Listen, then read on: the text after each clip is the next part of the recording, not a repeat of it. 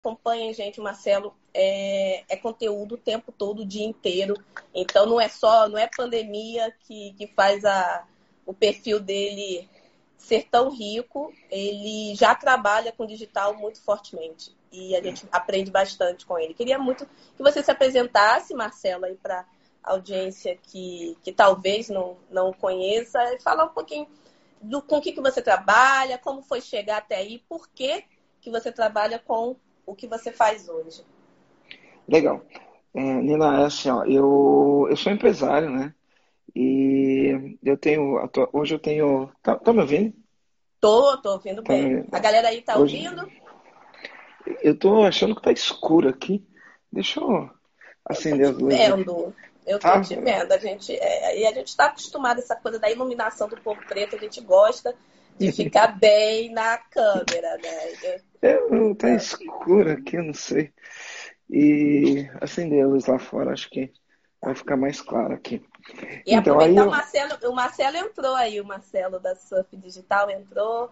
Ah, Depois, Marcelão, xará. É, mandem perguntas, tá, gente? O Marcelo Germano vai se apresentar e aí você já entra no contexto aí, o Alan Soares também, que é o meu sócio aqui no MBM, também um grande apreciador do seu conteúdo. Legal, comandante. Então, ó, eu, eu, eu sou empresário, né? Então hoje eu tenho eu tenho quatro empresas hoje, a gente está abrindo a quinta e a sexta empresa. E alguns anos é, atrás, eu, eu, tenho uma empresa que é um despachante, e, e alguns anos atrás eu, eu resolvi me mudar para Florianópolis. Na verdade, eu fui morar nos Estados Unidos, depois de ter morado nos Estados Unidos, eu, eu voltei para o Brasil, sendo empresário, tendo empresa, eu voltei para o Brasil e resolvi me mudar para Florianópolis, onde eu abri uma outra empresa em Florianópolis. E aí eu comecei a estudar muito é, esse movimento, o ecossistema das startups. Comecei a frequentar o ecossistema das startups e do, do marketing digital. Eu tinha um projeto na época, tinha um projeto não, esse projeto existe, né?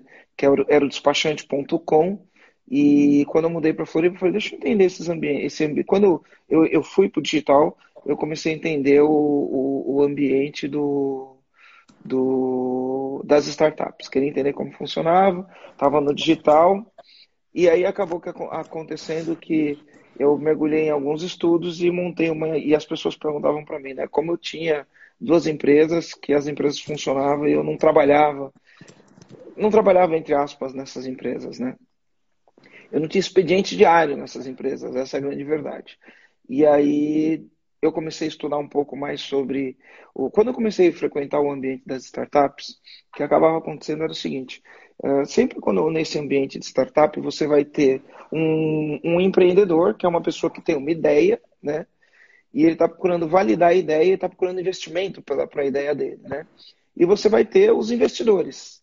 E aí eu ia nesses, nesses eventos, olhar, ver qual era a ideia que esses caras tinham, tudo. E, e aí eu via as palestras. E eu via as palestras dos, dos, dos investidores ou dos próprios empreendedores e eles falavam algumas coisas, algumas coisas clichê que eu olhava e falava, esses caras estão de sacanagem, né? Eu falava assim, esses caras estão de sacanagem, não é possível. Então, por exemplo, no ambiente de startup, os caras falam assim, a ideia não vale nada. Então, o investidor, ele vai palestrar e fala, cara, a ideia não vale nada, o que vale é o empreendedor por trás da ideia. Aí eu ficava olhando e falava, ah, que sacanagem, os caras fazem um concurso de ideias para chegar aqui e falar que a ideia não vale nada, o que vale é o empreendedor por trás da ideia. Aí eu falo assim, então por que, que eles não fazem um, um, um negócio voltado para o empreendedor ao invés de fazer um negócio voltado para a ideia?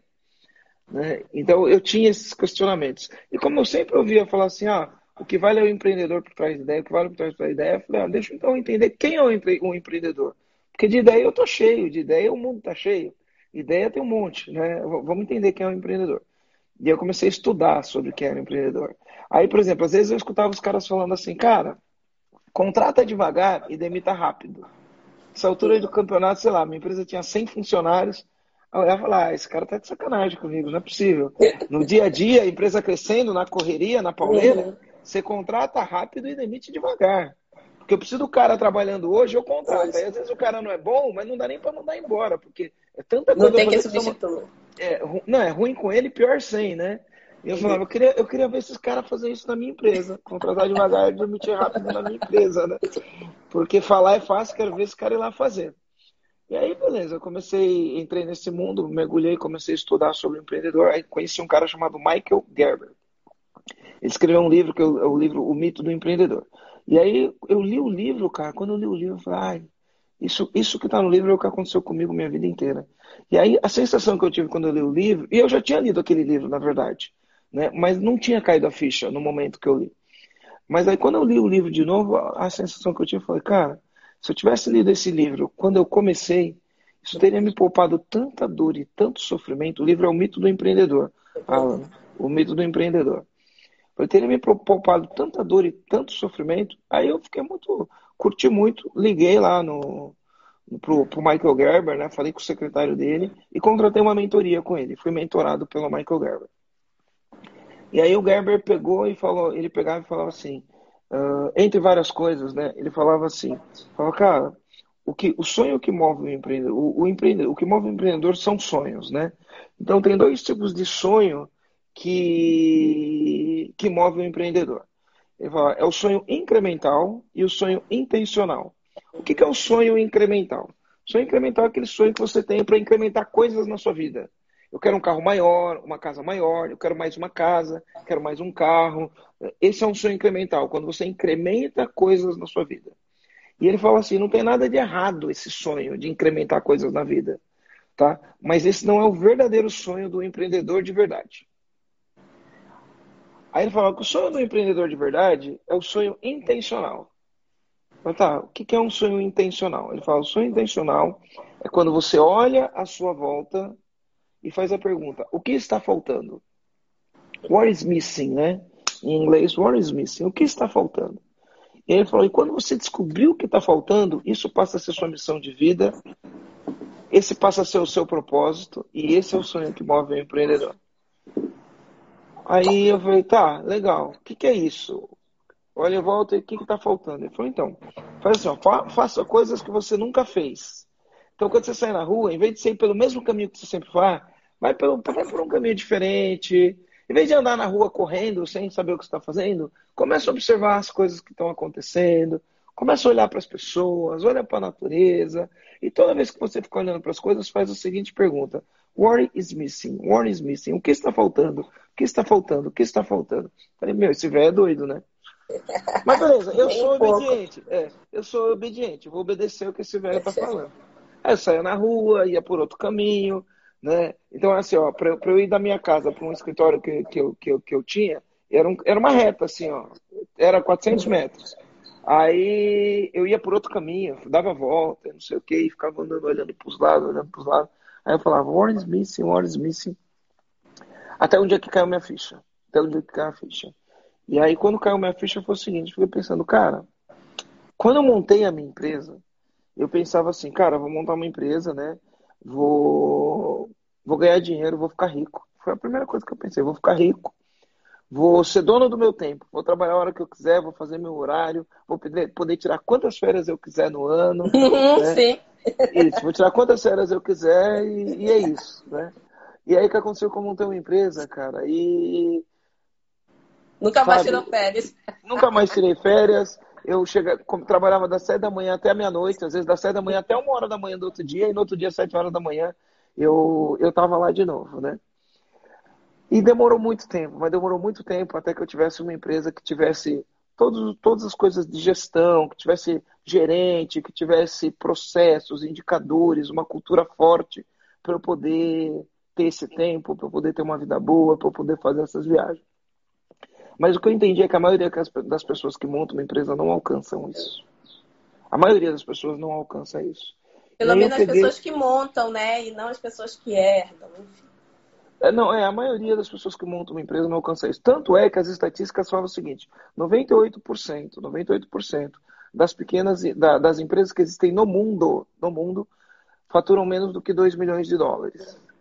Então, 2 milhões de dólares no câmbio de hoje é 10 milhões de reais, né? 98% das empresas do mundo faturam menos do que 10 milhões de reais. E, ou seja, as empresas elas continuam pequenas, elas permanecem pequenas, elas não crescem né? elas não crescem. Então as pessoas não realizam esse sonho, porque as empresas não crescem. E aí eu fiquei olhando falei, cara, então é isso que está faltando. Esse sonho nunca vira verdade, ele precisa virar verdade. E aí eu falei, como eu consegui fazer isso na minha vida? Que, que eu fiz para conseguir ter isso na minha vida para poder ensinar para as outras pessoas? E aí eu comecei a estudar. Estudei, estudei, fiz mentoria com Gerber, fiz uma mentoria com um cara nos Estados Unidos que chama Dan Sullivan. E aí comecei a entender e comecei a mapear tudo o que eu fiz. E a partir de então eu lancei um treinamento que chama Empresa Autogerenciável. Né? E o propósito dessa empresa é ajudar donos de pequenas e médias empresas a acabar com o caos na empresa, porque na verdade as empresas são caóticas. O cara monta uma empresa e vira prisioneiro da própria empresa. Ele tem uma prisão de portas abertas. Tem uma porta aberta, mas ele está aprisionado. Se ele sair, a empresa não funciona. Né? E aí eu montei uma empresa e para acabar com o caos na vida do dono de pequeno e médio empre empreendedor. E a nossa missão é transformar o dono da empresa, porque eu entendi que a empresa é um reflexo do dono. Se você transforma o dono da empresa, você transforma a empresa. A empresa. Não, isso, isso é muito, muito. Estão perguntando aqui o tema. O tema hoje é Marcelo Germano. É, empreendedorismo. É, todo o trabalho, a gente vai falar, é, e já estamos falando sobre o empreender, o alavancar, né? A gente não permanecer aí é, com o mindset de que eu tenho que ter um empreendimento e, e, que esse empreendimento é de subsistência e esse empreendimento de subsistência ele não pode ser, ele não pode crescer e pode crescer para também solucionar várias e várias é, como a gente chama issues, né? Várias e várias que, é, questões de mercado que tenham propósito e que principalmente você falou algumas coisas assim que eu que, que tem muito atravessamento em algumas falas minhas. Para quem não me conhece, eu sou a Nina Silva, que eu estou achando que estou falando só com o público do movimento Black Money. E sou uma das fundadoras do movimento Black Money e também CEO. E hoje eu sou CEO e CEO do movimento Black Money e do The Black Bank. Tá? E nós trabalhamos para a autonomia da população negra no Brasil a gente tem vários braços aí, que depois ao longo também a gente pode citar um pouquinho, mas a live de hoje é para a gente trazer muito da sabedoria e também dos conteúdos que o Marcelo compartilha, tanto com o público que já tem acesso ao conteúdo dele, quanto outras empresas que ele ajuda e muito a crescer, a, a estabilizar e crescer, né, Marcelo? Porque Isso, é. tem, tem, tem essa questão, né? Tem muita gente ainda que não, não consegue nem chegar num platô e, e, quer crescer porque vê muito essa questão do ah, startups e acha que é, todas as empresas hoje em dia que a gente abre são startups. Não, aprendam que não. E que nesse crescimento ele não precisa de processos, que nesse crescimento não precisa de estratégias, que muitas vezes a gente chama de hackeamento. Então, é, é sobre isso que a gente vai falar e num contexto de pandemia que para a gente do movimento Black Money tem ajudado, não, não queiram, não quero dizer que é positivo, mas que tem ajudado a, a população negra entender que precisa ter um negócio digital. Né? É até uma das frases que eu disse um dia desses é quem não tem um negócio na era digital, na era digital não tem um negócio, certo? Então, como transformar esses canais? E aí você falando me veio essa questão de mudar né? O mito do empreendedor ele traz muito também essa questão do que você olha perto de você ou dentro da sua rede, da, do seu ecossistema, do que você também tem de vivência para ver oportunidades. E oportunidades que você pode ter soluções inovadoras e não também soluções que já existem. Né? Não sei se você concorda. E, e aí, quando você é, faz, né, quais são os formatos hoje de, que você dá esse apoio, mentorias? Conta um pouco para o pessoal quais são os formatos para apoio a essas empresas e quantas empresas hoje é, você tem aí no seu, no seu portfólio? A gente, a gente trabalha hoje, vamos lá, a gente trabalha, é, a gente tem treinamentos, os nossos treinamentos são presenciais, apesar da gente ser uma empresa digital, a gente está no digital, vendendo no digital, mas os nossos treinamentos são presenciais. Por que, que os, os treinamentos são presenciais? Porque eu, eu acredito no cara colocar a mão na massa para fazer. E quando é presencial, ele põe a mão na massa e faz na hora. Quando é online, o cara faz no tempo que ele quiser e, na verdade, o cara assiste um vídeo e não faz. Né? E, e isso é um problema. Eu gosto de dizer que inteligência é diferente de sabedoria. Inteligência, você assistiu, lê um livro, você ficou mais inteligente. Você assiste essa live, você fica mais inteligente. Né? E sabedoria é quando você pega a teoria e tem uma experiência com aquilo. Quando você pega aquilo que você aprendeu e tem uma experiência fazendo aquilo. E a partir do momento que você tem a experiência, você ganha sabedoria. A partir do momento que você tem experiência porque você fez várias vezes, você vira um sábio. Né? Então, inteligência é diferente de sabedoria, e a minha ideia é que as pessoas tenham sabedoria e não inteligência. Né? Então, o que, que, o que, que acabou acontecendo? Hoje a gente já treinou mais de 1.075 dólares de treinamentos presenciais, mas eu produzo conteúdo todo santo dia. Se você entrar no meu podcast, no Spotify, tem mais de 30 horas de conteúdo todo, todo mês, todo mês não, toda semana, toda quinta-feira sai um conteúdo denso. Né? É, no meu canal do YouTube tem, sei lá, mais de 700 vídeos.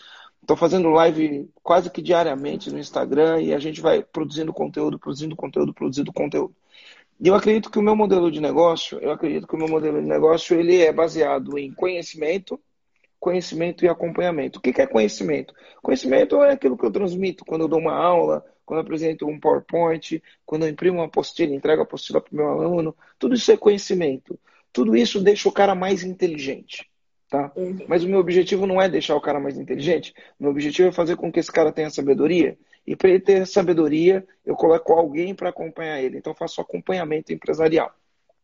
Tem uma equipe de especialistas no método e a gente acompanha o dono de empresa para fazer com que o dono de empresa aplique aquilo que ele aprendeu na prática. Então, o, o Marcelo é um exemplo disso, ele é cliente nosso, ele fez os nossos treinamentos, ele, ele e a Isa, e tiveram acompanhamento de um especialista, né? E tiveram bastante resultado. A empresa dele cresceu quatro vezes depois que ele fez o, o o nosso treinamento. E então a gente vem trabalhando forte. E o que, e, que, eu acredito, né? E é por isso que a gente acaba tendo o sucesso que a gente tem. A, a, empresa é um reflexo do dono. Você mudou o dono, você mudou tudo, tá? Uh, se você tem uma empresa de sucesso, é reflexo do dono. Se você tem uma empresa fracassada, ela é reflexo do dono, né? É... E quando o dono ele, ele entende quem ele é, o que ele é e o que ele precisa fazer, quando ele entende isso, ele consegue criar uma empresa que é maior do que ele mesmo.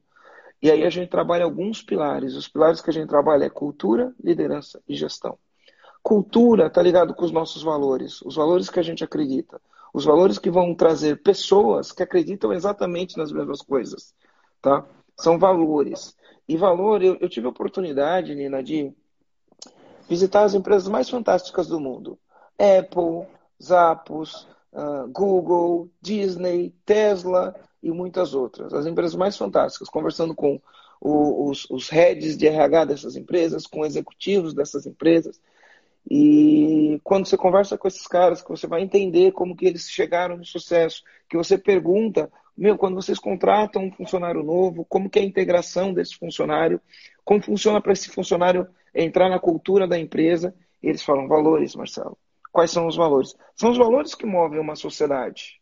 Por que, que os Estados Unidos é uma nação de um jeito? Por que, que o Japão é do outro? Por que, que o Brasil é de outro? Por causa dos valores da sociedade. E aí, uma vez, um amigo meu perguntou assim para mim, ele falou, Marcelo, eu sei qual é a missão do EAG, mas eu não sei qual é a tua missão pessoal. Qual é a tua missão pessoal, né? E eu fiquei pensando, pensando, pensando, eu não tinha essa resposta pronta, qual é a missão pessoal, né? Eu falei, André, eu tô ocupado agora, né? Mas depois eu te respondo. Né? Aí, beleza, eu fiquei três dias pensando sobre isso. Fiquei três dias pensando sobre isso, e aí quando eu voltei, eu respondi pro André. André, minha missão pessoal é acabar com o jeitinho brasileiro. É, essa é a minha missão pessoal, acabar com o jeitinho brasileiro. Porque se você parar para entender, né, o brasileiro tem esse negócio do jeitinho brasileiro, é por causa desse jeitinho brasileiro, da pessoa querer levar vantagem. Levar vantagem. Da, da, pessoa não entender que ela é dono disso aqui, né, que esse país é nosso, a gente tem que ter senso de dono do país. Não senso de oportunista, não senso de, sabe, quero tirar proveito, não senso que eu sou melhor que ninguém. Cara, a gente tem que ter um senso de igualdade, um senso de dono, um senso onde cada um faz a sua parte. Quando a gente acabar com esse jeitinho brasileiro, a gente vira um país diferente, a gente vira um país próspero, né? E, e é, só a gente reparar no Japão, é só a gente reparar na Alemanha é só a gente reparar no Brasil. Né? Então a gente precisa corrigir esse tipo de coisa. Então a gente trabalha fortemente a questão dos valores. Né? Quais são os valores do qual você vai fundar essa empresa? Né? Quais são os valores que vão fazer com que você tome suas decisões? Quais são os valores que vão fazer com que você atraia as pessoas certas para trabalhar nessa empresa? E educando os nossos colaboradores em cima de valores fundamentais, é que a gente constrói uma empresa forte. E educando os nossos, nossos colaboradores, porque eu falo assim, ó, eu falo assim, ó, pensa que no papel da educação de um ser humano, o João Gordeiro fala isso no livro Desculpability. Eu acho que ele, ele é assim, ele é fenomenal quando ele fala isso. No papel de educação, porque o que vai fazer uma sociedade são os cidadãos dessa cidadãos ou cidadãos dessa sociedade, né? E, e, e, o que acaba acontecendo é que existe alguns papéis para formar esse cidadão. Então, é, a família tem um papel preponderante na formação desse cidadão. A igreja tem um papel preponderante. E eu não estou falando de religião, tá? Mas de uma maneira ou de outra, a população brasileira tem uma religião. Ou ela é católica, ou ela é evangélica, ou ela é espírita, ou ela é umbanda. O Brasil tem um monte, uhum. né? E aí, quando eu falo igreja, qualquer religião que tiver em qualquer igreja... Né? A, é, a instituição isso. ali a, a, partir da fé. Isso, ela, ela, ela, tem um papel na formação desse cidadão, na formação dos valores, na formação do que ele acredita, e a pessoa age de acordo com os valores. Né? A escola tem um papel na formação desses valores, a escola tem um papel. O governo tem um papel na formação de, desses Sim. valores, de uma maneira ou de outra. Né? E aí as empresas têm um papel na formação desse, desses cidadãos. E aí é o seguinte: o, o João Cordeiro não fala desses cinco, ele fala é, escola, é, é, família, escola e trabalho. Eu falo família, igreja, escola, governo e trabalho. Então ele fala o seguinte: quando um desses falha na formação do cidadão, vai sobrar para o outro. Quando um desses falham, vai sobrar para o outro. Porque como todos têm um papel, se um falhar, o peso fica maior para o outro que não, que não falhou. Então, assim, ó, a família falha para formar o cidadão. Beleza? A família falha. A igreja falha. A escola falha. O governo falha. Para quem que sobra? Para a empresa. Para a empresa. Porque esse cara, no final, do, no final da, da, dessa corrida, ele entra numa empresa para trabalhar. E aí a empresa não pode falhar. Só que os donos de empresa eles não estão presentes para isso. E aí o que, que eles fazem? Eles assumem uma postura reativa. Eles não têm a autorresponsabilidade de entender que educar essa pessoa, educar esse colaborador é papel do empreendedor. E não adianta ele falar que a escola falhou, que o pai falhou. Cara, eles falharam e quando chega uhum. na ponta, a gente como empreendedor, a gente tem um papel fundamental de formar cidadãos, de formar pais de família, de formar pessoas que vão trabalhar e vão acreditar no trabalho, porque infelizmente muitos brasileiros não acreditam no trabalho. Eles acreditam nos direitos, não acreditam no trabalho, né? E isso aqui daria uma discussão de várias horas. Tá? Enorme. E, Enorme. E é, é, é, bem interessante você falar sobre esses valores, né? A gente acredita também que não existe um trabalho, né? não existe empreender sem você ter um propósito para uma construção, principalmente de legado. Você não empreende, por isso que é, para mim é, é até complicado, muitas das vezes, alguns donos de startups que montam um negócio apenas para vender. Né? Que a gente sabe que isso é, existe muito. É, quando a gente monta, quando a gente direciona os nossos empreendedores, os afroempreendedores da nossa rede, é, a gente dialoga muito sobre viés ideológico, a gente dialoga muito sobre qual é a essência, qual o, o que, que você vai trazer de valor, tanto para dentro da empresa quanto para a sociedade. Então, muitas das vezes, até mesmo a gente ensina bastante sobre a questão de marketing, é, principalmente ao falar que um rosto se conecta muito mais com as pessoas do que diretamente um produto ou serviço, que, que é importante ter a cara desse dono ou quem faz a representação real, verdadeira daquele negócio, porque não adianta o negócio querer vender também uma imagem ou vender um valor, um propósito que não tem nada a ver realmente com o que é exercido, com o que é praticado dentro, né? E aí, na hora que se vende, você tem uma falsa publicidade daqui. É, mas ó, o, o, o, empreendedor ele tem um papel fundamental. Você falou de, de viés ideológico. Eu não diria um viés ideológico. Eu diria uma base filo, filosófica. Filosófica. Eu, eu, diria uma base filosófica, né? Porque no final do dia é, tudo é feito sobre uma base filosófica. Por que, que as empresas não funcionam? Porque falta uma base filosófica. Como você constrói uma base filosófica numa empresa? Primeira coisa, quando você monta uma empresa, você tem que entender qual que é a ambição dessa empresa. E às vezes a pessoa tende a acreditar que a ambição é uma coisa negativa. Não, não é. Quando você pensa numa empresa, essa empresa tem que ter uma ambição. Tem que ter uma ambição de mudar o mundo, tem que ter uma ambição de fazer a vida das pessoas melhores, tem que ter uma ambição de crescer, né? E crescer o quanto? Quanto que essa empresa quer crescer? Ela quer ser regional, ela quer ser local, ela quer ser nacional, ela quer ser global. Qual que é a ambição dessa empresa? Como ela melhora a vida das pessoas e quando, como ela muda a vida das pessoas. Então tem que ter qual que é a ambição dessa empresa. Porque para existir uma empresa, você precisa ter uma dor uma necessidade. Toda vez que existe uma dor uma necessidade, aparece um empreendedor para resolver ou a dor ou a necessidade. Faz sentido? Esse é o papel do empreendedor, resolver a dor ou a necessidade de algum cliente. Então, conforme ele faz isso, ele já por si só, ele já por si só melhora o mundo, sob o meu ponto de vista.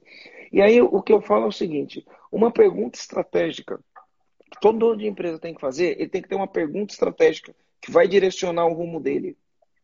Então a primeira é aonde eu quero chegar, tá? É a pergunta estratégica. E a segunda pergunta estratégica que ele tem que ter quando eu falo de business, é o seguinte: ele tem que falar assim, o que, que eu quero que o meu cliente, porque se eu tenho uma empresa, eu só tenho uma empresa se eu tiver um cliente. O que, que eu quero que o meu cliente ele pensa, pense ou sinta ou fale toda vez que ele tiver contato com o meu produto ou com minha marca, independente do que você faz. O que, que eu quero que o meu cliente pense ou sinta? Toda vez que ele tiver com, contato com o meu produto, com a minha marca? Qual é a sensação que eu quero causar nesse cliente? Então, se eu quero que o meu cliente, por exemplo, eu tenho uma empresa que é treinamento de, de empresários. Se eu, quero, se eu, se eu treino um empresário e eu quero que esse empresário tenha sucesso, eu quero que toda vez que o cara tiver contato com o meu produto, com o meu serviço, com o meu nome, com minha marca, eu quero que o cara olhe e fale, cara, é EAG a minha empresa, né? EAG, empresa autogerencial. Eu quero que o cara fale assim, cara, o EAG tem que fazer. quero que o cara pense isso.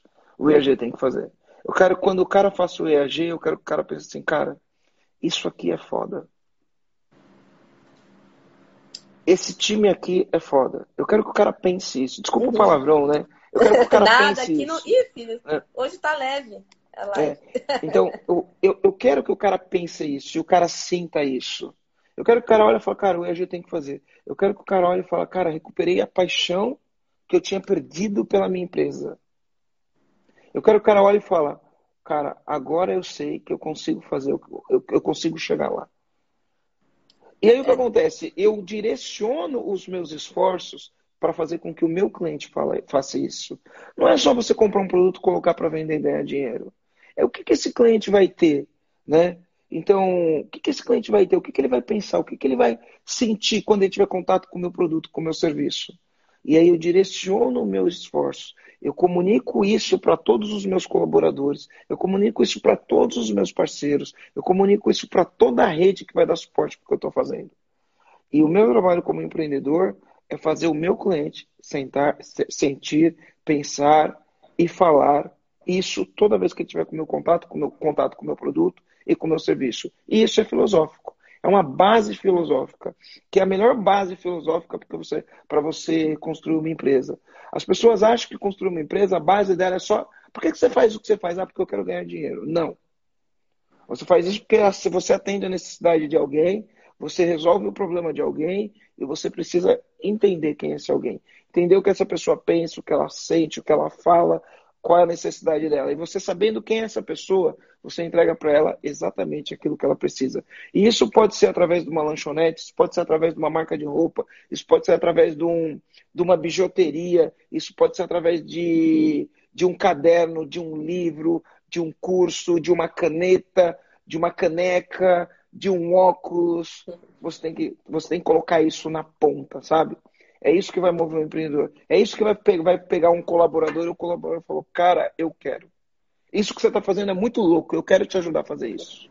Entendeu? É isso que vai fazer. Então, você precisa fazer isso. Você precisa saber contar uma história. Você precisa contar para o teu colaborador o seguinte, ó, é essa história que a gente quer criar. Só que para a gente criar a história não é com qualquer pessoa. Para a gente criar essa história, eu preciso de pessoas que pensem dessa maneira. Eu preciso de pessoas que no final do dia entreguem resultado. Eu preciso, preciso de pessoas que tenham senso de dono. Eu preciso de pessoas que no final do dia falam assim, ó, tá aqui o que você me pediu para fazer.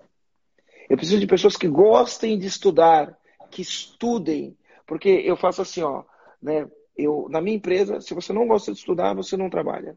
E, e, e não adianta no processo seletivo você falar, eu gosto de estudar, eu gosto de ler. Porque você vai entrar na minha empresa, se você não gosta de estudar e você for trabalhar na minha empresa, você vai sofrer. Vai sofrer na minha empresa. Então, uma pessoa que não gosta de estudar não trabalha na minha empresa. Porque ela vai sofrer. Por que, que ela vai sofrer? Porque eu vou fazer ela estudar. E como Marcelo... assim? Hum. Ah, desculpa, não, continua. Eu só porque. É porque vai, você vai falando, vai vindo um monte de coisa na minha cabeça e é, eu tenho é. medo de não, de não dar e, tempo. E, e, e como assim, ó? Tá, eu, eu, eu vou terminar esse ponto e eu uhum. abro para você perguntar. Como assim a pessoa vai sofrer se ela não gostar de estudar e for trabalhar na minha empresa? A gente tem rituais na minha empresa. E um dos rituais que a gente tem, a gente tem um negócio lá que chama EAG Talk. O que é o EAG Talk? O funcionário precisa estudar alguma coisa que vai trazer resultado para a empresa. Tem que estudar sobre marketing, sobre finanças, sobre liderança, sobre gestão de pessoas, sobre cultura organizacional, sobre desenvolvimento pessoal, sobre produtividade, sobre processo. Ele tem que estudar alguma coisa e fazer uma apresentação para os outros colaboradores. Então, toda segunda-feira esse ritual acontece. E de tempos em tempos, todos os colaboradores rodam até todo mundo fazer a apresentação. Quando que ele tem que estudar para fazer isso? Ele tem que estudar. Não é no horário de trabalho. Ele tem que gostar de estudar. Não é no horário de trabalho. Ele tem que gostar de estudar. Aí acontece assim, ó, tem um funcionário que chega e fala assim, cara, eu tava falando com uma amiga minha, a amiga minha falou, nossa, que absurdo, os caras fazem você estudar no horário de trabalho. Eu não ia gostar de trabalhar nessa empresa. Eu falei, Ufa, que bom, Ainda que bem. bom, que bom que você sabe que você não ia gostar de trabalhar nessa empresa, porque você não é a pessoa certa para a minha empresa. Que bom, que bom que você tem clareza. Não venha trabalhar na minha empresa, pelo amor de Deus. Na minha empresa é só quem gosta de estudar. Porque as pessoas que gostam de estudar, ela olha e fala, cara, eu me identifico com isso. Eu gosto de estudar. Eu estou aqui, eu vou estudar, vou ter, eu vou ter oportunidade de pegar o que eu estudei e aplicar nessa empresa e fazer funcionar. Eu quero isso. Tem um monte de gente que quer isso. Do mesmo jeito tem um monte de gente que não quer. Então, quando a pessoa fala, cara, eu não ia gostar de trabalhar nessa empresa, eu falo, ai, que bom que você tem clareza que você não ia gostar. Porque a pior coisa que tem. Opa, travou? Pra nessa empresa e falar assim, e falar assim, você, você não gosta de estudar, aí você entra nessa empresa porque você precisa de um emprego, e aí você fala assim: é, uma, é um absurdo. Onde já se viu a empresa querer fazer o funcionário estudar? Entendeu? Tem uma galera querendo emprego aí, todo mundo falando. Eu gosto de estudar, Marcelo. A então, galera na live. É, mas tem gente que olha, tem gente que entra, né? E fala, é um absurdo. Onde já se viu querer fazer eu estudar no, fora do meu horário de trabalho? Tem gente que fala isso, cara. Fala que é um absurdo. Então, assim, para você que acha que é um absurdo estudar fora do teu horário de trabalho, você não serve para trabalhar na minha empresa. Não serve, cara. Não venha trabalhar na minha empresa. A minha empresa é de pessoas que gostam de estudar, gostam de pegar aquilo que estudou e colocam em prática. Isso faz parte da minha cultura. Isso, eu estou sempre com o livro na mão. Sempre com o livro. Livro em inglês, livro em português. Se eu abrir minha mala aqui, ó, minha mala sempre. Aqui é minha pasta, ó. Sempre tem livro, cara. Sempre tem livro. Ó, esse é um livro em português, esse é um livro em inglês.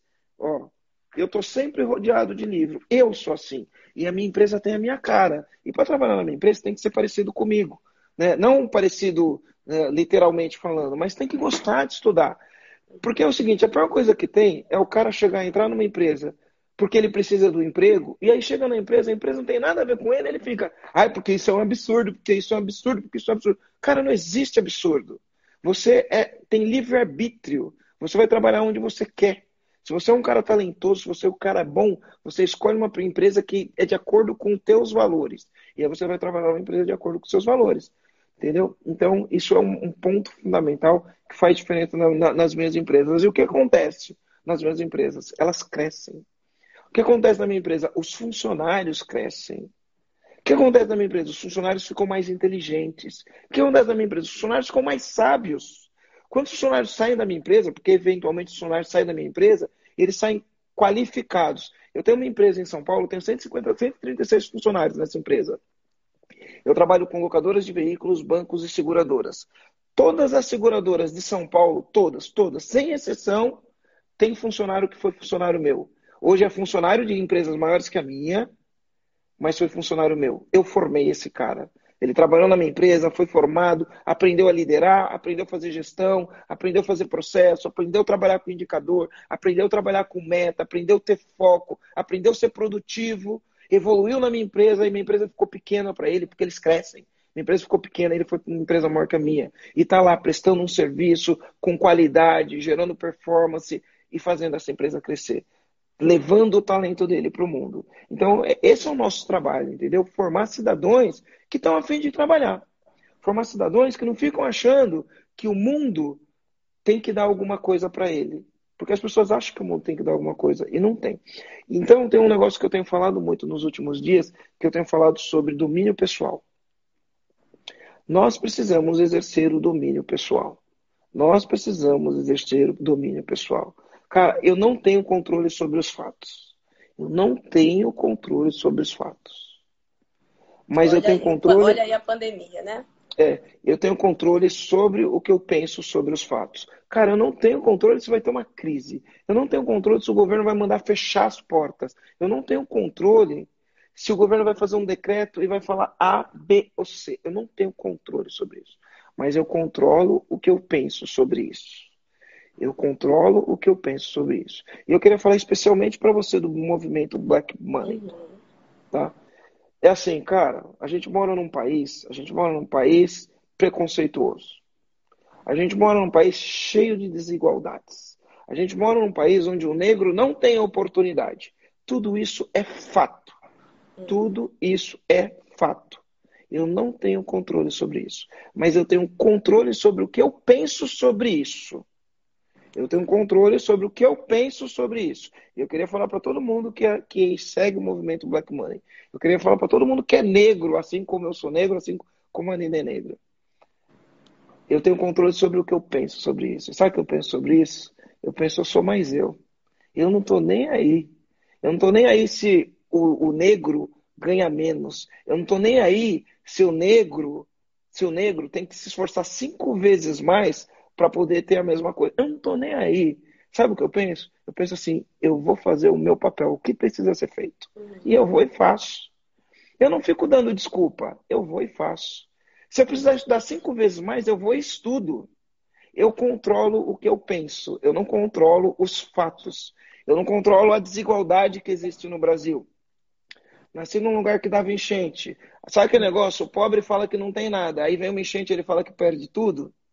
E tem gente que acha engraçado, tem gente que acha engraçado. Essa foi minha realidade quando eu era pequeno. Eu saía para estudar, chovia. Quando eu voltava, minha casa estava cheia d'água. E a gente perdia tudo, perdia literalmente tudo. Quando a gente estava em casa e chovia e não dava tempo de sair, a gente tinha que subir no telhado. E aí vinha o bombeiro de barco e a gente saía no barco e perdia tudo, não sobrava nada. Eu não controlo isso, cara. Eu não controlo o que vai dar enchente. Eu não, não controlo nada disso, cara mas eu controlo o que eu penso sobre isso. E controlando o que eu penso sobre isso, eu faço o que eu tenho que fazer para atingir os resultados que eu quero atingir, independente de qualquer coisa. Independente de qualquer coisa, eu controlo o que eu penso. E eu controlando o que eu penso, eu produzo o resultado. E eu vou para ação. E eu indo para ação, eu produzo resultado. Eu produzindo o resultado, eu me destaco. E eu queria deixar essa mensagem para o movimento Black Negro. Não, e, e, a gente e faz muito, muito sentido e vai muito é, no, no, sentido que a gente também traz como hackeamento desse sistema. Então, todas as desigualdades, já tem, nós temos todos os números, é, nós temos ciência e o que principalmente a gente faz hoje para que o amanhã não seja também tão desigual. Né? Como que eu utilizo das oportunidades e até mesmo dores e, e, e, demandas, né, como você mesmo colocou, que tem alguém que sente dor, tem alguém que tem uma necessidade. E muitas das vezes essa dor, essa necessidade eu também sinto. quando a gente fala da maioria empreendedora, é, de micro e pequenos, nós somos a maioria no Brasil. E, e, isso é muito óbvio, principalmente por conta da falta de acesso à empregabilidade e também é. a, a, uma necessidade de sobrevivência. Então, o que hoje no movimento a gente faz é como que a gente muda esse platô de sobrevivência e a gente alavanca para pessoas que querem realmente empreender para a oportunidade. E aí o que a gente utiliza muitas das vezes é que essa desigualdade ela sirva de um ecossistema de empoderamento real, que a gente fala de poder. A gente não fala de um empoderamento apenas, e esse apenas entre aspas, tá? Sobre a estética ou sobre a cultura é, negra. A gente fala sobre como que eu sou intencional nas minhas relações de trabalho, como eu sou intencional quando eu vou fechar um negócio, como eu sou intencional para até mesmo é, trazer essa sabedoria, tudo que você está falando hoje, é, esse, e, e, falar de sabedoria, a gente coloca como capital intelectual. Né? Então, quando a gente fala que Black Money é movimentar cada vez mais o capital dentro da comunidade negra e mantê-lo por mais tempo, é porque os japoneses fizeram isso, né? todos os asiáticos fizeram isso, os judeus fizeram isso e foram populações que sofreram é, questões históricas de marginalização. Né? A gente tem aí comunidade judaica com o holocausto, a comunidade asiática com, com as guerras, com as bombas, e qualquer lugar do mundo, essas comunidades elas se fortalecem intracomunidade.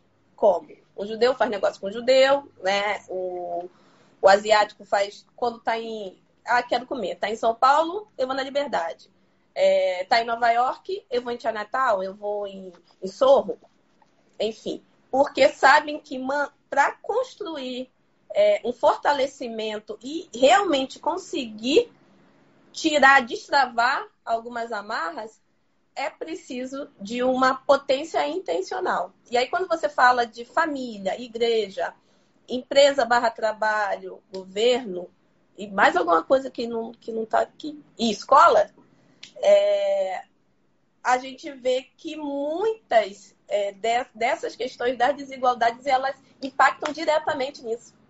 Imagine se a sua família, se você, né, com toda a sabedoria que você tem hoje de vivência, de aplicação, imagine se você tivesse tido um caminho que não fosse esse do voltar da escola e ter é, visto todo o esforço ali da tua família por água abaixo, literalmente.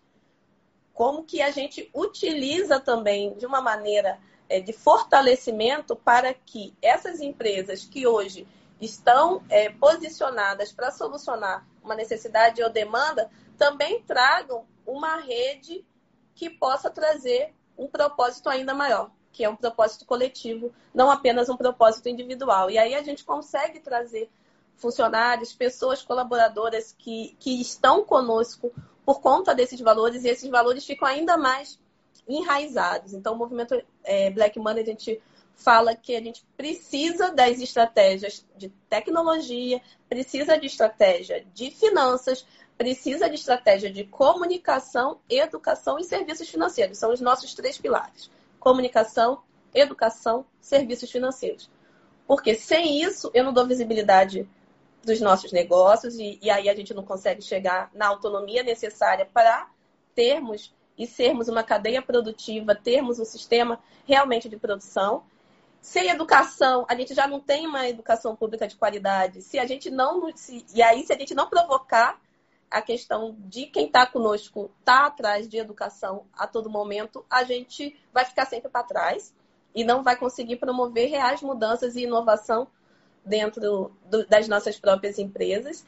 E quando a gente não tem acesso a serviços financeiros, a gente muitas das vezes fica nesse nível de subsistência e não consegue trazer é, realmente ferramentas para poder alavancar os nossos negócios. Então a gente tenta dar esse suporte para empreendimentos negros para sair desse platô de subsistência e alavancar para um ambiente de oportunidade real. E aí conseguir livremente é, aplicar toda essa sabedoria, todo, todo esse incentivo que, que você coloca de que sim, nós somos 5, 10, muitas vezes até 100 vezes melhores do que muito empresário mediano que herdou empresa, né? E, e, e, que a gente ainda consegue trazer ainda mais inovação, que a gente ainda consegue fazer ainda mais impacto para a sociedade, porque não existe empresa se realmente não for é, trazer, um, trazer algo que impacte positivamente. E a gente está cada vez mais nessa sociedade. Né? Eu tenho, eu dou consultoria para empresas de transformação digital. Travou? É internet, né? Eu não sei se é a sua ou se é a minha que está travando. Eu, eu acho que é a sua. E voltou? E aí quando a gente. Ah, ah tá ok. É, o meu tá no Wi-Fi também. E aí, quando eu dou essas consultorias de transformação digital, né? Transformação digital para. Tá ouvindo? Para líderes de. E, e, muitas vezes se levam. Enfim, quando eu, eu levo essa experiência de 17 anos só de empresas é, voltadas para a tecnologia, a gente vê que cada vez mais as empresas que tinham, e aí quando você falou de valores, cultura, que tinha isso estampado na parede, muitas das vezes ali estava muito explícito, mas as pessoas não tinham aquilo consigo. Não, não, não absorviam aquela cultura porque também não batia com os próprios valores. Então, quando você coloca, né, é... não, tem que, tem, que, tem, tem que estudar, tem que vir, porque a gente precisa de alimento, a gente precisa de combustível. E, e é esse, né, esse renovar a partir de leituras, a partir de entendimento de, de diferentes conteúdos, porque a gente sabe cada vez mais que diversidade ela melhora a performance, porque a gente consegue ampliar aí o olhar perante toda a sociedade. Quando você traz isso, você está trazendo pessoas que não precisam ficar lendo aquilo que era estampado antigamente nas paredes das empresas, que eram os valores, missão, visão, né? Tudo ali muito descrito para ninguém tirar da cabeça. Não, isso já é absorvido naturalmente no seu no dia a dia do trabalho. E aí eu queria aproveitar, porque a gente já está acabando, que é muito triste, que eu não fiz nem um décimo das perguntas que. Gente, acompanhe o Marcelo Germano. É, tem muito, muito, muito, muito conteúdo. E eu vou tentar pegar uma das, talvez algo que mais genético, deixar você à vontade para falar nesses minutos finais, sobre esse momento. É, muitas das pessoas estão procurando, eu vi aqui que a Ebony Beleza, Ébano Beleza, falou: Ah, eu tô, eu, eu tô me preparando para voltar a atender um salão de beleza. Então, você não precisa estar de porta fechada. É, Lembre-se que o e-commerce é a única porta que está aberta aí na, na maioria das áreas. Então, venha para o marketplace do mercadoblackmoney.com.br. Nós temos um marketplace onde os lojistas podem anunciar produtos e serviços de maneira gratuita. Tá? E, e é uma digitalização mais rápida e de menor custo. E eu queria muito que você falasse dessa questão financeira, que eu gosto muito de você falando sobre fluxo de caixa, é, sobre como manter essa saúde e ainda conseguir alavancar nesse contexto que nós estamos. É, tá, o que lá. é possível, sabe? O que é tá. possível para a gente tentar manter a saúde e, quiçá, crescer até mesmo na crise. Legal. O, o que a gente pode, o que a gente tem que entender é que a gente não pode bloquear o nosso fluxo criativo. Então, se eu resolvo acreditar, você lembra que eu falei que a gente controla o que a gente pensa, a gente não controla o fato. Então, por exemplo, é, os salões de cabeleireiro estão fechados, certo? Outro dia eu fui uma, fiz uma live e falei assim na live, cara, é, eu, eu, tenho, eu tenho uma cliente do, do Rio Grande do Sul, ela tem um salão de cabeleireiro, 78 profissionais que trabalham para ela, zero de fluxo de caixa, e aí mandaram ela fechar, ela desesperada. Alguém dentro desse grupo, que eu, que eu, que eu mentoro, virou para ela e falou, por que, que você não, não, não, não, não vende voucher, né? O que, que é vender voucher? É você vender um serviço no futuro. Uhum. Tipo, o, o, vale alimentação é um voucher, sabe? O vale alimentação. Quem trabalha na empresa e tem vale alimentação é um voucher. O vale refeição ele é um voucher. Você carrega ali um crédito e você pode consumir a hora que você quiser. Aquilo é um voucher, né? Por que você não vende um voucher do trabalho de do teu trabalho? E o cara pode cortar o cabelo quando ele quiser, fazer a barba quando ele quiser. Você vende um voucher, ele paga hoje, ele vai ter algum benefício comprando e pagando hoje e ele faz quando ele quiser. E ela fez e vendeu. Né? E aí eu comecei a falar na internet sobre vende voucher, vende voucher. Aí neguinho começa. É, mas ninguém vai querer comprar, porque o cliente vai achar que se ele comprar a empresa quebrar isso, e come, começa, as pessoas nem tentam fazer, e já começa a arrumar desculpa para não fazer. Ontem eu fiz uma, uma live com um cara chamado Leonardo Castelo. Esse cara, ele é um, um, um empreendedor serial, ele tem uma franquia que chama Mais Top Estética, tem mais de 300 unidades dessa franquia. Ele vendeu voucher. As 300 unidades da franquia que ele tem, as 300, saiu vendendo voucher. As 300 unidades estão com 45 dias vendido só com voucher. Todas, sem exceção. Sem exceção. E aí eu vou na internet e falo voucher, aí o que, que o cara fica pensando? Não porque ninguém vai comprar, então as pessoas não usam a criatividade, as pessoas não arriscam, as pessoas se boicotam antes mesmo de começar a fazer. E façam voucher, montem parcerias também, é um Isso. ótimo momento para montar parceria fazer na... voucher Isso. conjunto e trocar clientes. Porque eu posso olhar e falar, cara, o governo mandou fechar e eu tô acabado. Porque eu não controlo o fato que o governo mandou fechar. Mas eu posso pensar que eu tô acabado ou não. Então eu posso pensar, cara, eu tô acabado. Mas eu posso pensar, peraí, qual a solução que eu vou dar para isso? E se eu vender voucher? Eu posso vender voucher. Eu estava conversando com um dono de restaurante, né? Cara, meu restaurante está fechado. Aí falou, e aí, o que eu faço? Eu falei, cara, você precisa entender quem é o teu cliente. Quem que é o teu cliente? Tá? Aí eu falo, pense, o seguinte, o teu cliente, ele trabalhava, almoçava na rua, os filhos dele estavam na escola, os filhos dele estavam na escola, ele chegava em casa, jantava à noite em casa com os filhos, mas ele ficava o dia inteiro na rua. Hoje esse cara está em casa, trabalhando home office, com os filhos em casa. Aí está sem empregada. Aí ele chega, ele acorda de manhã, ele tem que fazer o café da manhã, tem que lavar a louça. Eu estou falando isso porque isso é o que está acontecendo comigo hoje tem que lavar a louça e começa a trabalhar. Aí ele trabalha, trabalha, porque ele está home office, mas está trabalhando. Trabalha, trabalha, trabalha, trabalha enquanto essas crianças estão em casa.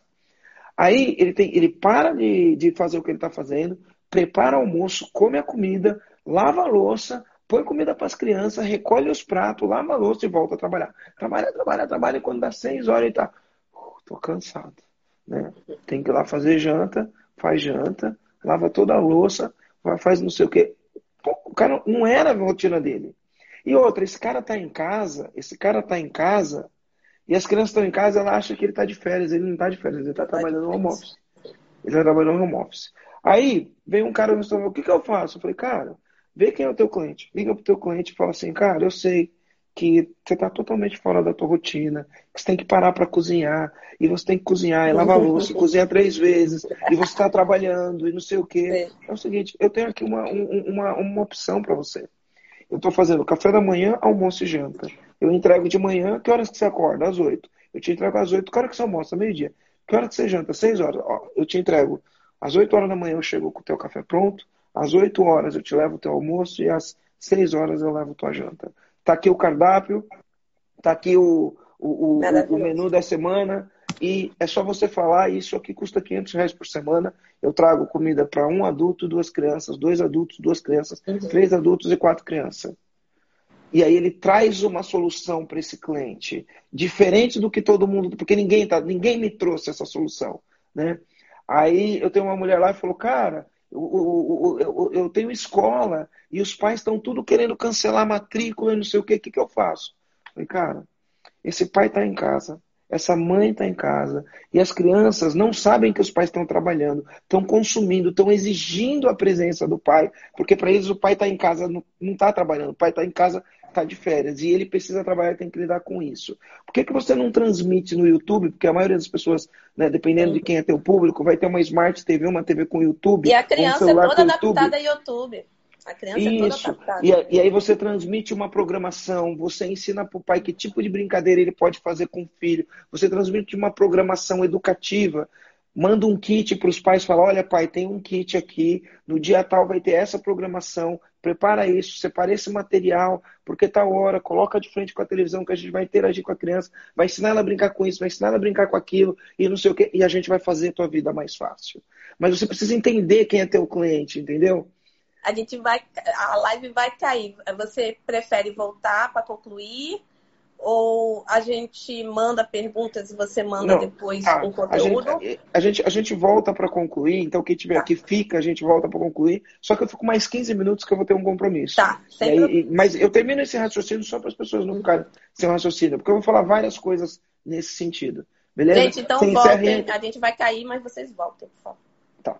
Então, aí o que acontece? Aí você vem e faz isso com o pai transmite pela internet, manda uma programação com o pai, fala para o pai o que, que ele precisa para o filho poder ele poder produzir enquanto ele está trabalhando e você cuida do filho dele pela, pelo, pelo celular, pelo YouTube, pela televisão e você proporciona isso. Aí eu estava falando com hoje com um cara, ele falou, cara, eu trabalho com automação e meus pedidos agora não vende, não sei o quê. Eu falei, meu, imagina, o teu cliente, você que trabalha com automação, o teu cliente está em casa.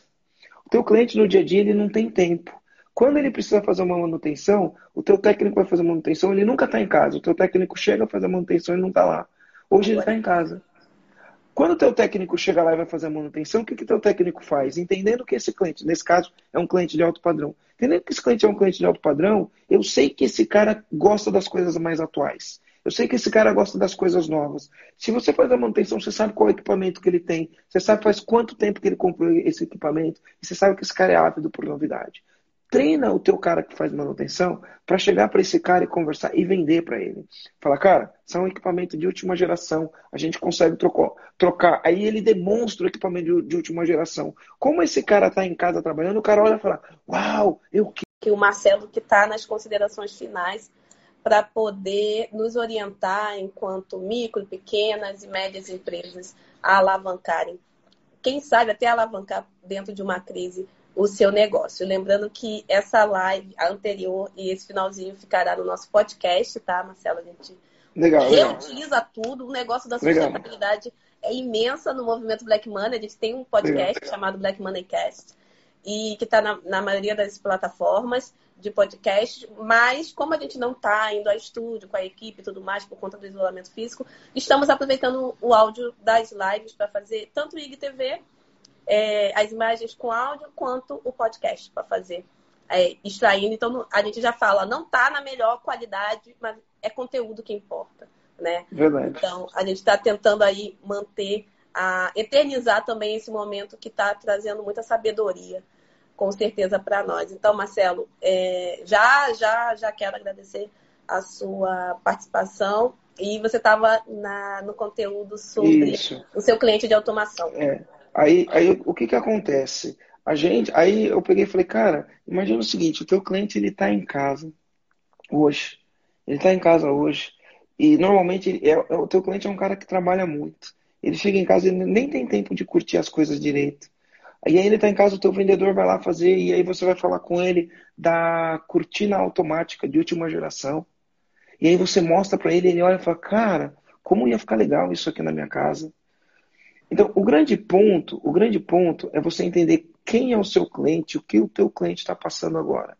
Todo mundo aqui tem um cliente, todo mundo que trabalha tem um cliente, de acordo com o produto que você faz, de acordo com o que você vende, não é sobre o seu produto ou sobre o seu serviço, é sobre o seu cliente. E neste momento, o teu cliente está em casa.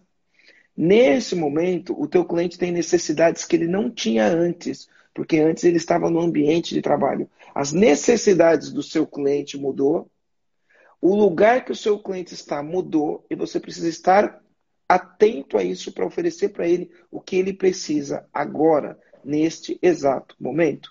Então você precisa estar ligado nisso. E você precisa estar ligado, no, estar ligado nos meios digitais. Por quê? Porque você vai chegar neste cliente através desse celularzinho. Porque ele está com o celular na mão o tempo inteiro. Então você vai chegar nele através do celular. Então tudo, mas tudo o que você pensar, você vai chegar no teu cliente através do celular, de uma comunicação prática e efetiva através do celular. Mas você tem que entender quem é ele para se relacionar com ele da melhor maneira, entendendo que nesse momento ele tem dores e necessidades específicas. Aí uma pessoa pergunta assim para mim: Ah, eu tenho móveis de material de escritório, eu vendo móveis de material de escritório, móveis de escritório. Quem vai comprar móveis de escritório agora? Cara, acorda, acorda. Olha só, o mundo mudou. Depois que acabar a pandemia, o mundo não vai ser mais o mesmo. O, o, os servidores já são híbridos. Na minha empresa eu tenho um servidor físico e tenho um servidor, servidor na nuvem. Então, os servidores já são híbridos. Os carros são híbridos. Os carros são combustível, combustão e elétrico. O mundo é híbrido. O trabalho depois do coronavírus vai ser híbrido. As pessoas vão trabalhar em casa, porque o home office ela entendeu que dá para trabalhar home office, uhum. e elas vão trabalhar no escritório. Não é só home office ou só no escritório, é híbrido. Eles vão querer trabalhar em casa a parte do tempo, uma parte do tempo no escritório, é híbrido. E quando o cara quiser trabalhar na casa dele, ele tem que sentir que ele está num ambiente de trabalho. E aí você tem que ter um móvel com ergonomia. Porque, por exemplo, eu estou trabalhando aqui em casa, né? Ó, vou mostrar aqui para você. Estou trabalhando aqui em casa, estou aqui na minha mesa. Tá? Uhum. Então, eu estou na cadeira da mesa. Isto não tem ergonomia de trabalho. Isso não tem ergonomia de trabalho. Aqui eu estou na minha casa de praia. Porque eu, eu, eu, moro no centro e tenho casa aqui no Jureira Internacional. Não tá tem ergonomia. Vizinho, então. Meu vizinho. Você é de Floripa? Ah, não, você está em Florianópolis. Estou Floripa, tô Floripa. Você ainda está em Florianópolis. Eu pensei que você já tinha vindo para cá. Não, eu estou em Floripa. Então, assim, cara, o cara está em casa, ele vai precisar de uma cadeira com ergonomia em casa, que para ele trabalhar, para não sei o que à vontade, ele vai precisar dessas coisas. Comece a entender a necessidade do teu cliente, comece a entender como a vida do cliente mudou para você oferecer para ele exatamente aquilo que ele precisa. E isso serve para tudo. Eu estava falando com um cliente, ele falou: Ah, eu trabalho com móveis de decoração, coisas de, edu de educação sob medida. O que, que eu faço? Eu falei, cara, faz quanto tempo você tem empresa? Ele falou, faz cinco anos. O que, que você faz? Ele falou, ah, eu faço aquelas cabeceiras de cama, faço uns sofás personalizados e não sei o quê. Falei, é simples, o que, que você faz? Vê, quanto tempo você tem empresa? Ele falou, cinco anos. Falei, então, meu cliente é um cliente de alto padrão. Ele falou, falei, então você faz o seguinte, você vai ligar para os seus clientes que comprou de você faz cinco anos, que provavelmente aquela estampa que foi personalizada, ele já enjoou dela. Provavelmente aquele negócio que tem na cama dele que você fez, ele já enjoou. E ele está em casa. Porque quando no dia a dia ele estava trabalhando, ele não ele enjoava disso. Agora ele está ali todo dia e fala, nossa, que tá velho, né? E aí você vai ligar para ele vai falar, e aí, como que você tá? Tudo bom? Não sei o quê. Começa a bater um papo, como que você tá? Tá se adaptando? E fala das soluções. Fala, a gente tá com soluções novas, personalizadas. Agora você está em casa o dia inteiro, vamos colocar um ar no teu quarto, dar uma, uma roupagem diferente, vamos trocar aquele estofado do teu sofá. E você vai ligar para quem já é teu cliente, porque ele já, já comprou de você, conhece teu produto, conhece teu serviço, e ele está em casa. Oferece para ele, porque agora ele está em casa, ele olha para aquilo e aquilo incomoda. É, então, e, e, e, pedir para a galera ficar antenada com marketing digital, né, Marcelo? É, é, são aí, marketing digital é. muito, muito aderentes, que vendas e marketing estão ali muito coladinhos quando a gente fala do digital e, e, e acaba que também quem não está tão digital está na, na loja pegar o telefone para ligar é, são canais, né? E aí o digital também te ensina como utilizar melhor os outros canais que muitas das vezes nem são digitais. Eu, eu semana passada eu conversei com um cliente meu, né? Ele trabalha com. Ele, ele, ele tira algumas certificações lá para o setor do agro. E aí ele estava falando que não sei o quê, e ele estava lá cheio de crença limitante. Falei, cara, não é nada disso. Pensa dessa maneira. Aí comecei a falar com ele. Quando foi hoje, ele falou: Meu, você falou aquilo, eu fiz aquilo que você falou, vende 20 mil reais. Então, assim, você precisa pensar no seu cliente, quem é o seu cliente, onde ele está, o que, que ele está precisando. Aí você falou do, do, do, digital. Cara, o digital, ele, as pessoas acham que era uma habilidade do futuro. Uma evolução que ia, ia acontecer, uma evolução nos próximos cinco anos de todo mundo migrar no digital. Então, se, se não tivesse tido o Covid, as, as pessoas iam evoluindo até entrar no digital. Daqui cinco anos, quem não tivesse no digital ia estar tá morto. Como entrou esse negócio do Covid e está todo mundo em casa, quem não está digital morreu. Já morreu. Então, você precisa estar para o digital. Então, o que, que você precisa fazer? Você não pode ficar chorando, ah, minha loja está fechada. Cara, aprende o digital. Aprende, chega nas pessoas pelo digital, manda entregar. Lá então uma pessoa falou, ah, eu tenho loja de roupa, ninguém quer comprar roupa. Falei, cara, olha só, você não controla o fato da tua loja estar tá fechada mas você controla o que você pensa sobre isso. Eu tenho um cliente, ele vende placa de gesso, drywall. Vende placa de gesso, drywall. Uhum. Aí, uma vez eu conversando com ele, eu falei: Você conhece a marca Reserva do Rio de Janeiro? Uma marca de roupa? Sim, sim. É, eu descobri, eu descobri que na loja reserva, todos os vendedores, todos os vendedores, eles são obrigados a fazer 17 ligações para cliente. Ele está na loja atendendo, vendendo, mas durante o dia, todo vendedor é obrigado a pegar um mailing de clientes e eles têm que ligar para 17, vende... 17 clientes todos os dias para chamar o cliente para ir para a loja ou para mandar roupa na casa do cliente para o cliente escolher roupa. Todo santo dia eles têm que fazer isso. Eu falei isso para o meu cliente. Sabe o que ele fez? Ele vende drywall. Ele pegou, falou para todos os vendedores dele: todo dia você vai ter que ligar, você vai ter que ir no Google colocar assim. Gesseiro. Aí você vai colocar gesseiro, você vai achar 20 gesseiros, e você tem que ligar para 20 gesseiros todo dia, convidando ele para vir para a loja. Todo santo dia.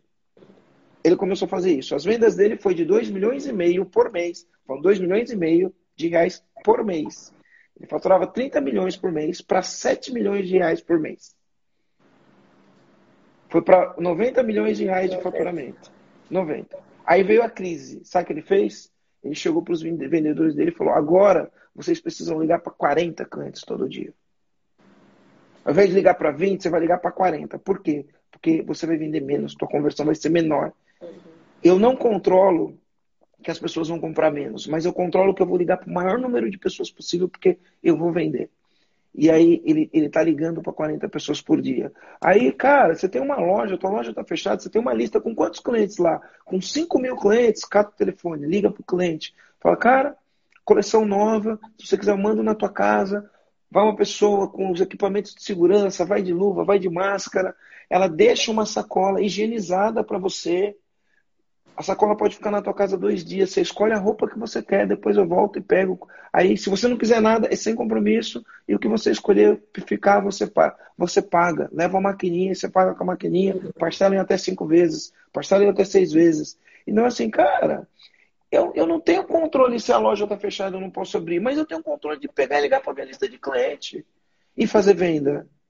Eu tenho controle de fazer um anúncio no, no, na internet, fazendo um vídeo criativo para esse cliente e aí chegar nesse cliente na casa dele, porque ele está no celular o tempo inteiro. Eu não tenho controle sobre a crise, eu não tenho controle sobre. O governo mandou fechar, mas eu tenho controle sobre as minhas atitudes, eu tenho controle sobre as minhas ações. Eu estou conversando com o empresário todo dia, e todo dia o cara fala: Ah, mas eu trabalho com a porca da parafuseta. Mesma coisa, cara. Tá fechado? É, tem gente precisando disso. Quem é o teu cliente? O que, que ele está fazendo agora? O que, que ele está pensando agora? Entenda o que teu cliente está precisando. Vai lá, conversa com ele. Conversa com ele do jeito certo e vai e vende. Entendeu? Então, assim, por mais que as coisas estejam paradas, vai sair na frente a pessoa que tiver a maior atitude, a pessoa que tiver domínio pessoal, a pessoa que não se deixar abater pelas circunstâncias. Entendeu? A pessoa que não se deixa bater pelas circunstâncias, ela entende o que está acontecendo, entende quem é o cliente dela, entende o que o cliente dela precisa e vai falar para o cliente exatamente aquilo que ele precisa.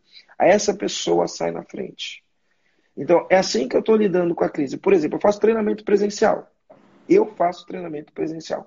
Meus treinamentos são presenciais, certo?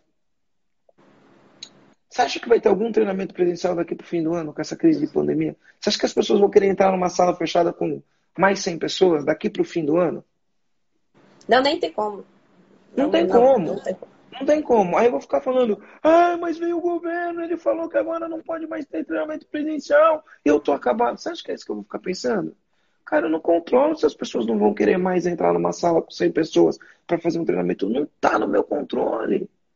Mas eu controlo o que eu penso. Sabe o que eu penso? Eu penso o seguinte: existe tecnologia. Existe tecnologia. Esse cara está em casa. Esse cara está com tempo sobrando. É a hora. Agora eu vou falar para ele: cara, aproveita que você está em casa, você precisa afiar o machado. Vem cá comigo, vou te ensinar uma habilidade nova, vou te ensinar a fazer o processo da tua empresa, vou te ensinar a estabelecer metas, vou te ensinar a fazer um plano estratégico para você chegar no teu cliente. Aproveita que agora é a hora. Aproveita que você está com tempo, que você está ocioso. Eu vou te ensinar as habilidades que você precisa desenvolver agora. Como que vai ser isso? Online? Tem uma ferramenta que chama Zoom. Você vem para uma sala de Zoom, eu coloco 100 pessoas na sala de Zoom, ensino o conteúdo, divido em, em 10 salas com 10 pessoas cada, coloco um especialista do teu lado e você vai ter uma troca com 10 empresários e com um especialista. Você vai desenvolver uma habilidade de como criar uma cultura poderosa, você vai desenvolver uma habilidade de como ser um líder forte, porque você tem que assumir o teu papel de liderança. É na hora da crise que o líder se mostra. Esse país precisa de líder. Eu vou te ensinar como fazer gestão, como estabelecer metas, como fazer processo, porque quando terminar a crise, você vai estar muito mais, mas muito mais forte para encarar a crise. E Tudo o mundo online, não vai voltar. E o mundo, o normal, né? As pessoas estão falando, quando voltar ao normal, gente, esquece. O mundo é outro, né? Isso. E, e aí você tem que vai levar o que você está tendo de aprendizado agora para essa realidade que está é sendo isso. construída. E, e, o grande ponto é assim, eu não controlo que as pessoas não vão mais para um evento fechado e meu treinamento é evento fechado dentro de hotel. As pessoas não vão querer para hotel entrar numa sala com 100 pessoas. O governo não vai deixar entrar numa sala com 100 pessoas. Eu não controlo isso, mas eu controlo o que eu penso sobre isso. Eu sei que é o meu cliente. Meu cliente continua precisando aprender gestão. Meu cliente continua precisando aprender sobre vendas. Meu cliente precisa continua precisando aprender sobre liderança. Meu, meu cliente precisa continua precisando aprender sobre o que faz uma empresa ser diferente. E é isso que eu vou fazer. Eu vou entregar isso para ele. Só não entrego mais presencial. Cara, isso que eu estou falando, Nina, é para qualquer negócio. É para qualquer coisa. Qualquer coisa que você me falar é para qualquer coisa. Se você e, controlar o que você pensa, tem até, desculpa te cortar, é, eu sei que a gente está finalizando e a gente vai te liberar. São só três coisinhas. Perguntaram qual o link, onde está o link da imersão, tá? Perguntaram aí. É, o Alan Soares, ele está falando, perguntando também se o preço mudou para o modelo online, se manteve. O preço é o mesmo. O preço é o mesmo. Mesmo preço, mesmo preço. É, e... Ela... Ah, desculpa, pode continuar. Não, pode falar, pode falar. E a doutora Renata, que é de Florianópolis e é a minha dentista, eu posso te dizer, eu saio de São Paulo para tratar os meus dentes em Florianópolis. Que legal. Então, certamente há uma entrega muito grande de valor no atendimento da doutora Renata, a Clinical Dental Black, Clinic Dental Black.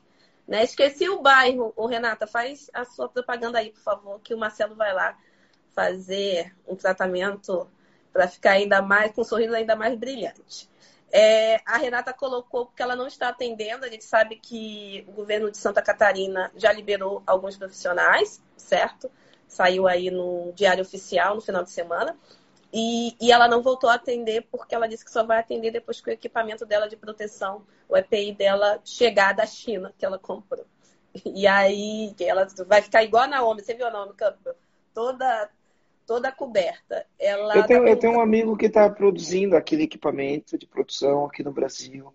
Ele está produzindo. Eu tenho uma amiga dentista que ela já fez, ó, eu tenho uma amiga dentista, ela já fez um vídeo no, no, no Instagram dela, ela com aquele equipamento de produção. Ela mostrou ela entrando na clínica, trocando a roupa, colocando o negócio no pé para se proteger, uhum. limpando as mãos, explicando como é um atendimento. Aí mostra ela fazendo toda a higienização da sepsia, colocando a luva, aí tem uma pessoa que coloca, parece um centro cirúrgico, sabe? Sim. E ela mostrando na câmera, ela fazendo negócio como se fosse um centro cirúrgico, ela com aquela mascarazinha de, de alumínio, tem um nome, aquela, de alumínio não, de acrílico, de tem acrílico. um nome aquilo. Ela já mostrou, e aí parece que agora, semana, é, do dia, do dia 8 eles liberaram, ontem eles liberaram e já começa a trabalhar. Então você tem que usar o digital para mostrar isso, para falar para o seu cliente, olha só como a gente trabalha. É assim que a gente está fazendo. Eu tenho uma amiga dentista que ela começou, enquanto estava fechado, ela ligou para todos os clientes dela. E o fato de só de ela ligar para os clientes, para perguntar como o cliente estava, se estava tudo bem. Ela foi agendando e ela preencheu a agenda dela para mais de 40 dias depois que voltar o negócio, porque as pessoas não tinham tempo para ir no dentista. Sabe que o negócio? Ah, eu preciso de um dentista, preciso de um dentista, preciso de um dentista. O cara nunca vai, passa dois anos, ele uhum. fica preciso de um dentista. Aí, como as pessoas estão em casa, ele ligou. Putz, é mesmo, não é preciso de dentista. Vamos, já vamos deixar agendado? Ó, já estou começando a liberar minha agenda a partir de maio. E aí ela lotou a agenda dela. Lotou. Então, assim, ó, a crise está na cabeça das pessoas que enxergam a crise. E que não enxergam e, e, e, que, e que não enxergam uma nova realidade como potência para acelerar. Né? A gente sabe é. que nem todo mundo tem acesso e, e quando se tem acesso, você tem que utilizar ainda mais. É, você tem a obrigação de utilizar esse acesso, né? Informação, a utilizar é, essa possibilidade. A gente tem aí inúmeros cursos de grandes escolas digitais e, e, escolas de vendas e marketing que estão com cursos disponíveis. A gente tem a Amazon que está com zilhões de e-books gratuitos e a galera não está baixando. Eu digo isso porque nós estamos com o marketplace lá de graça para a pessoa anunciar e a galera não está anunciando. É lógico que a gente faz todo um trabalho para explicar como é e a gente pega na mão e coloca lá dentro. Mas poderia ser um processo muito mais acelerado se as pessoas tivessem noção de qual que momento é esse, o momento onde eu consigo parcelar compromisso, postergar compromisso, que eu, que eu tenho um, uma possibilidade de renegociar dívida, é, que era para estar tá todo mundo correndo atrás de imposto de renda e provavelmente o imposto de renda vai vai ser empurrado mais para frente. Já foi, já foi. Já foi? Junho, 30 de junho, já foi. E tanta, tanta. Tem um, tem um monte aí de contadores. É, eu dou também mentoria para empreendedores e empreendedoras no geral, não só de pessoas negras, e eles me colocam muito, Nina, é, você fala muito que a minha, a minha profissão vai morrer, a minha profissão vai morrer. Eu falo, gente, a profissão de ninguém vai morrer. As pessoas, a, a, né, as funções, as atividades estão se transformando. Você não é aquela, aquela profissão. Né? Então, como que hoje contadores, por exemplo, advogados conseguem transformar a partir da crise, mostrar valor no seu, né, na sua carreira, na, na, na sua especialidade que as pessoas não estavam dando antes. Então, esse é o momento de, de um contador virar e falar: olha, agora você vai ter mais tempo para fazer imposto de renda. Eu vou te dar um, né, um primeiro mês grátis para você ver como é que é o meu trabalho, para a gente reorganizar aí a sua casa, você, você realmente fazia um balanço pessoal, um balanço é, corporativo, estava tudo misturado? É esse o momento, eu vou te dar dicas para você encaminhar o seu negócio.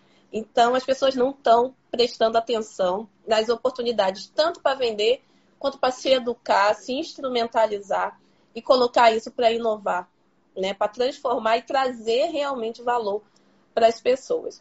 Ah, e aí eu convido você a, a, a, conhecer tanto a doutora Renata em Florianópolis. Legal, a gente, legal, a gente tem uma rede muito grande. A doutora Renata tem a nossa maquininha de cartão, a legal. pretinha. A gente tem né, um, uma rede de meios de pagamentos.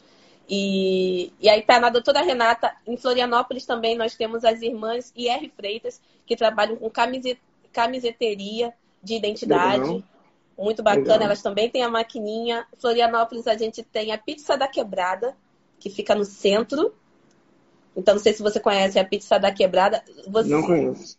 Pega o cardápio e você vai ver um nome lá. Legal. Pizza Black Money. É a pizza do movimento Black Money. Fui eu e o Alan que escolhemos os ingredientes e é a que pizza legal. hoje carro-chefe da pizzaria. E a maquininha tá lá. Então a gente faz isso. A gente tem uma rede que, que faz negócios entre si e, e, e consegue também trazer valor, independente de qual região do país nós estamos. Então, a próxima vez que a gente estiver em Florianópolis, a Resultados Digitais é uma grande parceira nossa, faço alguns trabalhos com eles também, e, e acabam disponibilizando o próprio, sabe, o meio marketing é, deles, né, o RD Station, eles disponibilizam para a nossa rede num preço mais baixo. Então, a gente utiliza dessas parcerias também para instrumentalizar bacana, a bom. nossa rede. Então, Florianópolis está super dentro do nosso radar e eu, eu realmente vou, eu, agradeço. Eu, eu, vou ver essa pizza Black Money. Eu vou ver essa Pô, pizza Black Money. Come, você vai gostar. E ela é super louca, são vários ingredientes juntos. Mas é uma pizzaria chamada Pizzaria da Quebrada porque o Luiz, que é o empreendedor que toca o negócio, ele identificou que as pizzarias não queriam chegar na quebrada. Né? Ah, não, não vou subir lá, não vou levar. E a quebrada que eles chamam, eu morro de rir aí em Florianópolis, que eles falam que ah, é comunidade. Eu cheguei na comunidade, lá no centro, assim, gente, mas casas bonitas, casas lindas, de, de dois andares. Eu, gente, isso não é comunidade. Eu sou nascida e criada no Jardim Catarina, São Gonçalo, né? Rio de Janeiro. Vocês não sabem o que é vala, né? Vocês não sabem o que é, que é o rio transbordando, o que é corpo no chão. E eu não vi nada disso. E ele viu a oportunidade de atender delivery nas, em todas as comunidades. Então, eles atendem todas as comunidades, todas os lugares periféricos de Florianópolis com é, esse protagonismo, né? A gente atende favela, a gente atende com qualidade. Eles também têm a questão do, do presencial, mas eles são muito fortes também nessa questão do delivery, que é aí uma grande chave para a gente também durante a pandemia, né? Ó, meus clientes de delivery aumentaram 50% as vendas. Meus clientes de delivery estão bombando. Eu tenho, eu tenho um cliente que ele tinha duas, duas, tem duas pizzarias. Uma local, uma que é mesa e outra delivery. A mesa fechou, né? Tá fechada por enquanto. Mas o delivery bombou. Bombou. Então, assim, ó, é... as pessoas têm que ficar atentas, porque tem ameaças na crise, mas tem oportunidades. Por exemplo, você falou do, do, da pizza da quebrada. Quando você me conta a história da pizza da quebrada, eu falo, esse cara sabe quem é o cliente dele. Não existe concorrência para esse cara. Fala, ninguém quer atender na quebrada. E eu vou lá e atendo o cara da quebrada. Ele sabe quem é o cliente dele, ele dá aquele para o cliente que, que o cliente quer. Ele traz para o cliente dignidade, ele traz oportunidade, ele traz satisfação, ele traz Coloca no centro do seu negócio, né? Isso, coloca no centro, ele traz autoestima, porque ele não leva uma pizza, ele leva autoestima. Por que, que ele leva autoestima? O cara fala, cara, vou comer minha pizza aqui com a, com a minha neguinha, né, com o meu neguinho, vou comer aqui minha pizza aqui, o cara vai trazer para mim. E ele está tá trazendo autoestima para as pessoas, está trazendo uma refeição de qualidade, uma refeição bem feita. Ele sabe quem é o cliente. Por isso que você tem que entender o que, que você quer que o teu cliente pensa, sinta ou fale toda vez que ele tiver contato com o teu produto ou com o teu serviço. Cara, você entendeu isso, você trabalhou para fazer isso, o resultado vem. O resultado vem. Entendeu? Com é. Gente, vamos agradecer Legal? aí o Marcelo, porque vale tem que liberar ele. Gostou? Sim, adorei. Esse conteúdo vai estar todo no nosso Black Money Cast, tá? E, e a nossa ideia também é que a gente possa te, é, ter a oportunidade de ter mais contato com você, aprender cada vez mais. Se, quiser, se quiser falar sobre finanças, a gente fala sobre finanças. Eu tenho muito conteúdo sobre finanças. Entendeu? E nós somos baseados nisso. A gente está lançando é, o marketplace com já vinculado com uma conta digital tá? para a comunidade negra como protagonismo, mas não somente. E o marketplace, sim, é só para empreendimentos negros. Então, como hoje a gente tem 80 mil pessoas que circulam nas nossas redes, que querem praticar Black Money, a dois... tem essa história que eu queria muito contar para ti. O Marcelo, ele, ele acompanha bastante o nosso trabalho, e a Isa também. Há dois anos e meio atrás, quando nós fundamos o movimento Black Money, você jogava Black Money no Google, aparecia só matéria da China, que é, é dinheiro sujo, né? Como falavam. Hoje em dia, se você joga Black Money, aparece só o movimento Black Money em umas cinco ou sete páginas. E não precisa escrever movimento, não, só Black Money. E se você escreve Nina Silva, entre aspas, são 70 mil ocorrências de matérias comigo, além da Wikipedia, né? Que eu falo, para mim não foi difícil chegar na Wikipedia, o mais difícil é se manter e todos os prêmios internacionais que são vinculados ao trabalho que nós fazemos no movimento Black Money. Então, é, é quando a gente, você fala de valor e, e, muitas das vezes quando essa pessoa ela não tem a oportunidade de ter que, que muitas das vezes socialmente falando ela não conseguiu ter uma família estruturada é, o governo não está nem aí para ninguém, para o povo, ou, ou, pro, ou, ou, traz outros valores, né? E, e valores, muitas vezes, até para o estrangeiro, ou em relação à, à questão da escola, que muita gente tem a educação formal precarizada ou não vai para a escola, né? Por N motivos sociais.